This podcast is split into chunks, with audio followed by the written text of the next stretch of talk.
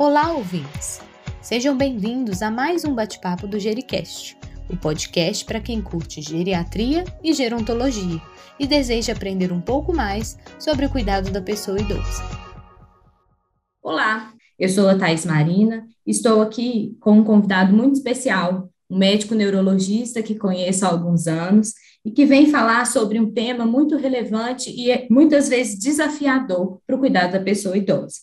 Diego Dorim é médico neurologista, com atuação em neurologia vascular e reabilitação em neurologia, e tem como proposta na conversa de hoje falar um pouco mais sobre os desafios dos cuidados pós-AVC, pós-acidente vascular cerebral. Diego, agradeço pela sua presença, privilégio de conversar com você, amigo de longa data, e coloco para você esse desafio aí, da gente conversar. Primeiramente, acho que para uh, tirar algumas dúvidas do nosso ouvinte sobre o que é o AVC, né? O que seria o acidente vascular cerebral?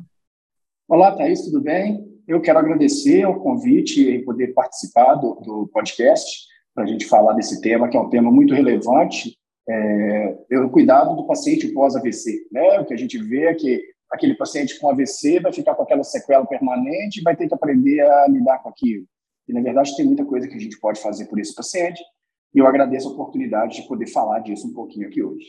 E, Diego, assim, a gente sabe que o acidente vascular cerebral é uma doença grave, é uma doença aguda, porque o paciente muitas vezes tinha uma funcionalidade, tinha a capacidade de realizar algumas atividades, e por causa de um evento um evento muitas vezes vascular, né? A gente está sabendo que geralmente o paciente perde agudamente uma função. E, e aí eu te pergunto: o normal, o que acontece, o natural da doença é a, a incapacidade, é aquela dificuldade ficar para sempre ou existe a possibilidade da gente melhorar? Por exemplo, um paciente que chega no hospital porque ele não está conseguindo mexer um braço ou mexer uma perna e o médico identifica que é um, um AVC, a gente faz todo aquela, aqueles exames, aquela investigação, e isso se configura mesmo, né, uma, um, uma, um acidente vascular, e, e, e, aí, como que vai ficar, aquela dificuldade vai ficar para sempre? Como que, a partir daí, a gente tem que pensar nesse paciente, principalmente da pessoa idosa, que as dificuldades talvez sejam até mais graves ou mais importantes do que num paciente mais jovem? Ah, eu acho interessante, no primeiro momento, a gente falar sobre as duas possibilidades, que é o AVC isquêmico, aquele que nós temos uma baixa oferta de oxigênio e glicose, porque o sangue não chega no tecido cerebral, ou o AVC hemorrágico, aquele em que a gente tem, na verdade, o rompimento do vaso que inunda o tecido cerebral de sangue. Né? A gente observa que no AVC hemorrágico nós temos uma mortalidade muito maior no primeiro momento. E a taxa de sequela dos que sobrevivem, quando comparado com o isquêmico, são menores. Então, o isquêmico tem uma morbidade, uma taxa de sequelas muito maior. Bom, o isquêmico equivale aí na epidemiologia a algo em torno de 85% dos casos e o hemorrágico em torno de 15% dos casos. E aí a gente tem que dividir, para a gente tentar explicar essa sua dúvida, é, o AVC em fases. Então, nós temos aquela fase hiperaguda, que é o momento que está acontecendo aquele evento e que tem a perda das funções completas ali. E naquele momento é um momento desesperador, principalmente para o familiar que está vendo ali, né? O paciente perdendo todas aquelas funções e vai para o hospital. E aí, depois disso, depois de feita a abordagem inicial, independente se feita ou não terapia de reperfusão, nós passamos por um período de transição, que seria a fase subaguda, é, e depois já caminhando para a crônica, em que o paciente vai começar a ter um inchaço cerebral por conta de um processo de inflamação que a gente tem mesmo no cérebro, é, em decorrência daquela área morta. Essa fase é muito comum a gente ter ainda essa função bastante perdida, até que esse cérebro começa a desinchar e a gente começa a ver qual foi a área ali que lesou, a área que realmente morreu nesse cérebro, e através do processo de reabilitação, e isso tem que ser feito precocemente, o mais rápido possível, desde que o paciente esteja estável, nós já podemos começar a reabilitação aí em 24, 48 horas após o início do evento. Uhum. A gente uhum. tentar recuperar parte dessa função perdida. Talvez não totalmente, mas pelo menos uma parte dessa função perdida, sabe, Thais? Uhum. E aí a reabilitação vai ser essencial porque nem sempre aquilo que a gente está vendo, aquela perda total do início, é o que vai ficar depois. Né? Uma grande parte dos pacientes a gente consegue uma boa recuperação. a gente se surpreende. Tem pacientes que a gente tem uma expectativa de uma boa recuperação e acabam não se recuperando, mas tem uhum. pacientes que a gente fala assim, nossa, é, esse paciente vai ser um pouco mais difícil, né? E aí, na hora que a gente vê, está com uma recuperação bem, bem significativa. Uhum. Eu costumo fazer uma, uma analogia é, da seguinte forma, assim, para as famílias dos nossos pacientes entenderem, sabe? Vamos supor que eu e você, Thaís, nós dois trabalhamos numa empresa de coletivo, de ônibus, tá? É, bom, você é motorista, especialista em dirigir. Eu sou cobrador, especialista em cobrar, tá? Alguém, ninguém desse mundo dirige melhor que você. E também ninguém cobra melhor que eu, tá bom? Uhum. De repente, nós sofremos um assalto. E, durante o assalto, eu morri, tá? Uhum. E aí o dono da empresa de ônibus vira e fala assim, Thaís, é, bom, nós temos um problema, porque eu vou ter que pagar todas as despesas é, da, do Diego, porque ele faleceu no trabalho, eu não vou ter como contratar outro cobrador. Você vai ter que fazer as duas funções. Você vai fazer tão bem quanto eu fazia?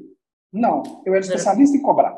Uhum. Mas se eu te treinar, se eu te treinar, se eu te treinar, se eu te treinar, se eu te treinar, se eu te treinar, você vai chegar o mais perfeito que você conseguir. Nunca vai ser próximo do que eu fazia porque eu era uhum. especialista nisso. Mas você vai dar o seu melhor. No AVC é a mesma coisa. Uma área do cérebro morreu, mas nós sabemos que tem outras áreas próximas a elas que são capazes de assumir parcialmente aquela função. Eu preciso fazer o que com essas áreas? Treinar. Treinar, treinar, treinar, treinar. Isso eu faço como? Fisioterapia, fonoaudiologia, terapia ocupacional, esse tipo de abordagem multiprofissional. E aí sim eu vou conseguir trazer essas áreas para o mais perfeito que elas conseguirem chegar para tentar recuperar, pelo menos parcialmente, essa função. Sabe? Uhum. E acaba assim, sendo desafiador, claro, né? Então, seu exemplo, de desempenhar mais do que uma função que é que era determinada, né? Que nós fomos treinados para, é, mas não é impossível, né? E a gente sabe que na pessoa idosa, o envelhecimento cerebral, é, as mudanças fisiológicas, né? Ou até patológicas, né, que estão vinculadas a alguma doença, alguma alteração do, do metabolismo, acabam prejudicando, né, essa, essa recuperação, mas é, a gente sabe que a reabilitação é o ponto-chave, né, um momento, um, um, a partir do momento que a gente vê o paciente que tem é, uma dificuldade, é importante, né, como profissionais de saúde, como, como é, atuantes nesse cuidado, a gente se empenhar em melhorar, em, em reabilitar, em reaprender, né, assim, o, o, o, formas de, de venciar esse desafio.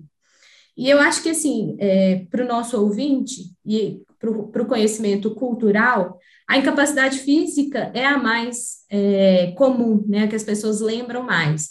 Então, diante de uma incapacidade física, meu paciente teve uma, um AVC e está com uma dificuldade de movimentar. Qual seria a sua, sua dica? Como que você coloca né, a visão do, do neurologista? Como eu posso me empenhar para esse paciente melhorar, né? Se a gente puder resgatar, se a gente puder melhorar essa parte desse paciente, o que você colocaria como opção ou como sugestão, né, para nós aí, para o nosso ouvinte? É, a incapacidade física talvez é a mais temida e também é uma das mais frequentes no paciente pós-AVC. Ela vai estar presente em 50% a 60% dos pacientes pós-AVC, né? Uhum. Então, a gente vai ter que trabalhar essa incapacidade física para reduzir, né? E como que a gente vai fazer isso? Não adianta, não vai ser eu sozinho, não vai ser a doutora Thaís sozinho, não vai ser o físio, não vai ser o TO, vai ser um conjunto de práticas de saúde multidisciplinar, envolvendo vários profissionais, que a gente vai conseguir melhorar a função desse paciente, né? O fisioterapeuta vai precisar ajudar a treinar essa musculatura, vai precisar alongar essa musculatura, vai precisar fazer o fortalecimento muscular, vai precisar mobilizar articulação, até mesmo para fazer uma estimulação de nervo. E essa estimulação de nervo levar lá em cima a parte de remodelamento cerebral da neuroplasticidade. Né? O terapeuta ocupacional vai vir aí com uma importante é, função nas adaptações que ele vai ajudar o paciente a fazer diante da sua dificuldade para conseguir voltar a fazer as práticas dele do dia a dia, mostrar que mesmo com as sequelas é possível.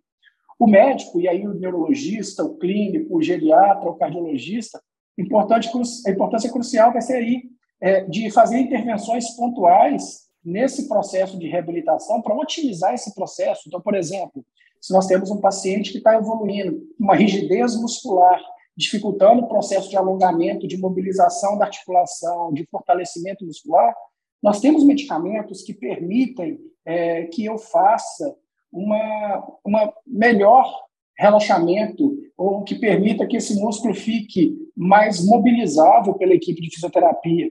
E aí, na verdade, eu não estou competindo com a fisioterapia, eu estou ajudando a fisioterapia, né? Uhum. Então, eu mobilizo melhor esse paciente, esse paciente vai ter aí um trabalho muito mais facilitado, vai reduzir dor. E pode ser medicamentos por via oral, pode ser medicamentos mais intervencionistas, como o caso da toxina botulínica.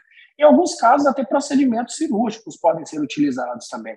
Então, uhum. eu acho que a parte importante é saber disso. Aí, o trabalho vai ser multiprofissional. E, para terminar, envolvendo o familiar. Se a gente não envolver o familiar nessa prática da reabilitação, a gente já sabe que esse processo é muito mais demorado e muito menos efetivo. Uhum. Não tem uhum. como os profissionais ficarem 24 horas por dia com esse paciente. Quem vai estar junto sempre vai ser um familiar.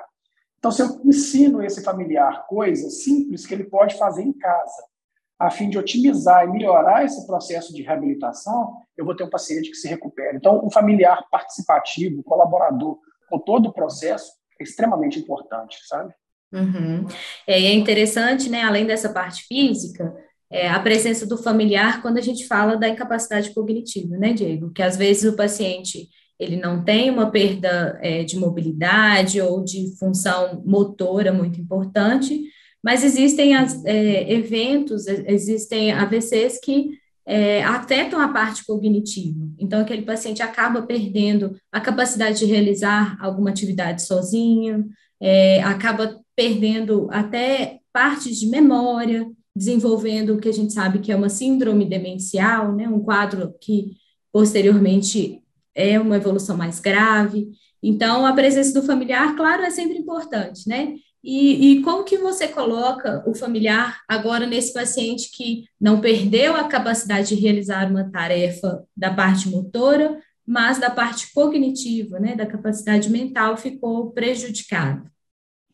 Isso é importante também, porque a gente às vezes fica muito preocupado assim, nossa, meu familiar teve um AVC, mas graças a Deus não ficou sequela nenhuma, porque a gente está uhum. olhando só para aquela sequela motora, aquela sequela de linguagem, aquela alteração da fala, alteração da visão. E, na verdade, essas são as sequelas que a gente vê, né? Essas são as sequelas que o familiar vê. A gente, nós da, da, da área médica, né, principalmente nós neurologistas, vocês geriatras, nós sabemos que existem sequelas tão graves quanto, mas que os familiares não percebem inicialmente, não conseguem ver. Que são sequelas, por exemplo, uma delas seriam as sequelas cognitivas, né? Uhum. O paciente pós, o paciente pós AVC, ele tem uma, ele, ele tem aí uma maior facilidade em evoluir com declínio cognitivo em algumas é, funções peculiares, como por exemplo uma velocidade de processamento. Então é um paciente que pode ficar realmente um pouco mais lento então, nós dependemos aí que o familiar tenha um pouco mais de paciência realmente, porque ele naturalmente vai ser um paciente mais lento. Ele teve um rompimento de, de, de, de células cerebrais que promoviam uma, uma comunicação com maior velocidade, e aquela velocidade já não vai existir mais. Ele pode começar a ter declínio no âmbito da memória, dependendo da área que for o AVC, e aí pode surgir, então, é, questões repetitivas, né? perguntas repetitivas sobre determinadas situações, às vezes, sem mesmo gerar uma demência, às vezes pode gerar só um declínio cognitivo vascular não demenciável, que assim, apesar dele ter essas funções comprometidas, ele ainda consegue resolver a vida dele toda, ele paga a uhum. conta, ele faz as atividades domésticas sozinho, ele gerencia tudo.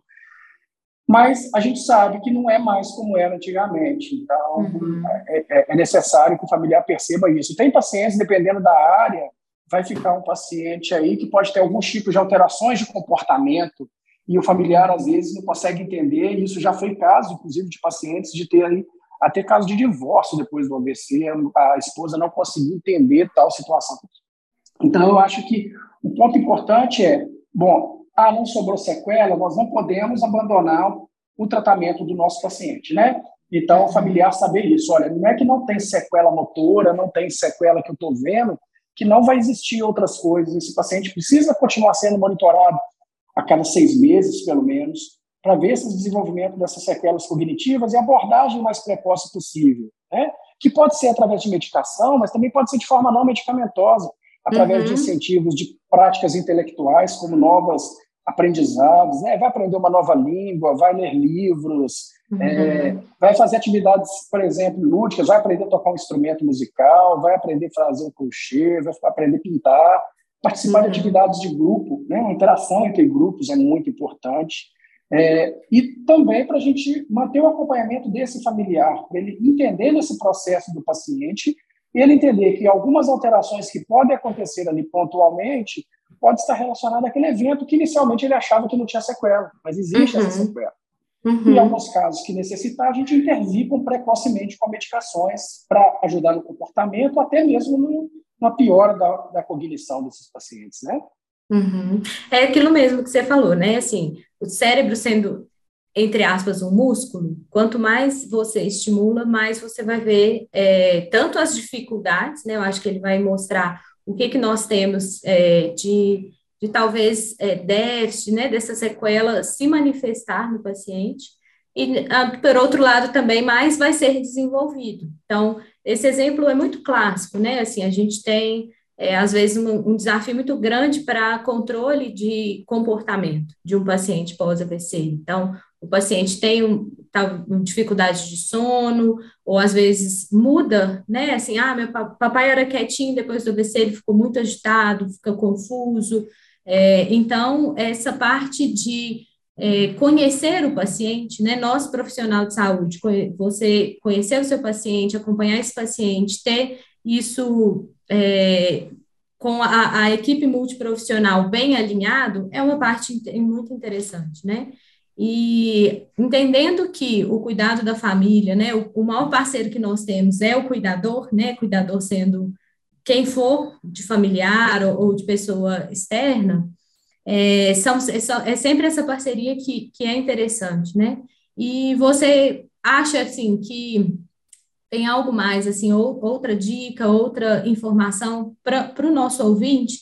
Porque é um assunto que, se a gente fosse falar sobre tudo é, tudo sobre ele, a gente faria várias aulas, né? Vários, vários temas, várias, várias palestras, e que a cada dia que passa nós observamos que o, apesar dos desafios, o paciente tem a condição de se reabilitar, né? Não significa que a situação, é, num primeiro momento, está é, daquele jeito que ela vai se manter, né? O paciente tem essa possibilidade, tem essa, essa essa capacidade de melhorar se a gente investir nessa reabilitação. Então, o que mais que você fala aí para gente, Diego, sobre essa da sua experiência, né, como como médico que atua na, especificamente em neurologia vascular, né, nessa reabilitação desse paciente, que, é, que pode deixar aí de, de informação ou de dica para nós? É, é, importante a gente engajar o paciente engajar o nosso paciente na, no processo de reabilitação dele, não ser apenas um processo de reabilitação passiva. A gente botar ele dentro desse processo. Por quê? Por vários motivos. Você imagina uma pessoa completamente funcional que exerce todas as suas atividades sem nenhuma necessidade de ajuda, faz tudo, de repente ele tem um AVC e se vê em cima de uma cama, se vê com um lado do corpo parado, se vê parcialmente ou até totalmente dependente de uma outra pessoa para fazer tudo ele tem tendência a desenvolver aí processos neuropsiquiátricos como depressão, transtornos de ansiedade, alguns tipos de fobia. Então, se a gente traz ele para dentro do processo dele, se ele compreende o que aconteceu, se a gente envolve ele no processo de reabilitação e ele percebe, e aí como que nós vamos ajudar essa percepção? Gravamos vídeos a cada sessão, gravamos vídeo antes, vídeo depois, mostrar, olha, você não mexia, agora já mexe essa perna. Uhum. Veja só, Antes, como é que você estava falando, eu não entendia nada, agora eu já entendo. E ele vê essa melhora, ele precisa ir vendo que ele está melhorando, porque às vezes só ele não percebe, mas se eu mostro isso para ele, essa percepção, eu consigo trazer ele para dentro desse processo. Ele passa a se sentir útil novamente, porque ele vai se sentir num determinado momento assim, pô, agora eu sou uma pessoa completamente inútil, o que eu estou fazendo aqui? Uhum. Né? E é compreensível isso, esse processo que ele vai desenvolver, até ele conseguir processar isso, viver essa questão e conseguir é, trabalhar isso na cabeça dele vai demandar tempo. Então, acho que a gente tem que atuar nessa parte também. A psicologia vai ser muito importante, se necessário, intervenções medicamentosas, e, e para a gente trazer ele para dentro. Eu acho que o sucesso da reabilitação neurológica, e aí eu falo de uma forma geral, trazendo principalmente para dentro do ABC, é o cuidado multiprofissional envolvendo a família e de forma que o paciente também seja envolvido dentro do aspecto da reabilitação de forma ativa, ele não seja o paciente apenas, ele seja a pessoa que está trabalhando no seu processo de recuperação. Aí eu acho que a gente vai ter, com certeza, é, não vou falar uma recuperação completa, mas nós vamos estar aí buscando a melhor recuperação que o nosso paciente vai poder ter. Com certeza, e sempre participar é, é o, eu acho que é a chave, né, do cuidado da saúde do idoso, né, da pessoa idosa, porque nós trabalhamos com indivíduos com história, que têm é, um processo todo de vida, que tem experiências, e que, quando participativo, né, eu acho que isso realmente é, é, é, algo que é muito interessante de pensar, né? O maior beneficiado de, do investimento da saúde, do investimento da reabilitação, vai ser mesmo o paciente, né? Então, quando possível, quando ele tem essa capacidade de entender e de acompanhar e de, de vivenciar essa melhora, né? De, de expressar e de ter conhecimento dessa melhora, eu acho que isso é realmente essencial, né?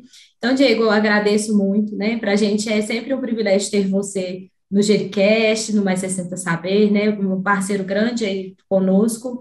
E queria deixar esse espaço para você deixar o seu contato, deixar as suas redes sociais, para o nosso ouvinte poder acompanhar o seu trabalho, ter mais informações sobre esse assunto, né? E outros assuntos relacionados à neurologia. Então, fique à vontade aí para você é, deixar um recado final aí para a gente. É, de novo, eu quero agradecer, Thaís, pela, pela oportunidade de poder falar um pouquinho desse processo de reabilitação no paciente pós-AVC, que às vezes é uma coisa que não se tem uma preocupação muito grande, né? Preocupa-se em si com o ato, com o evento AVC, mas depois o que, que vai ser feito depois, às vezes fica meio que é, sem, sem uma abordagem, ou talvez acha-se que pô, reparou naquilo ali mesmo, né? Não tem muito mais o que ser feito, então essa abertura para a gente poder falar, mostrar que realmente tem sim que ser feito, que esses pacientes podem ter a qualidade de vida melhorada.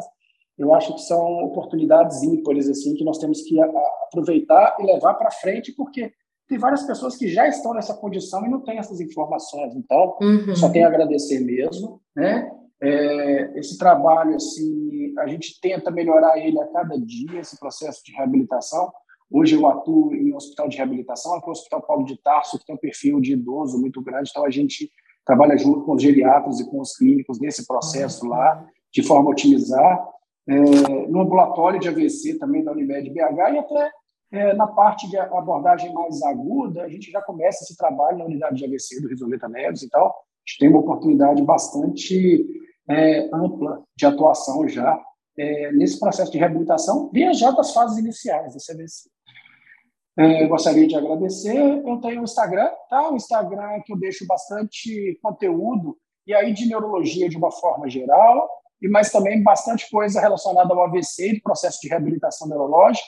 Meu uhum. Instagram é, é o, o, o, o, Instagram chama Neurologistas, tá?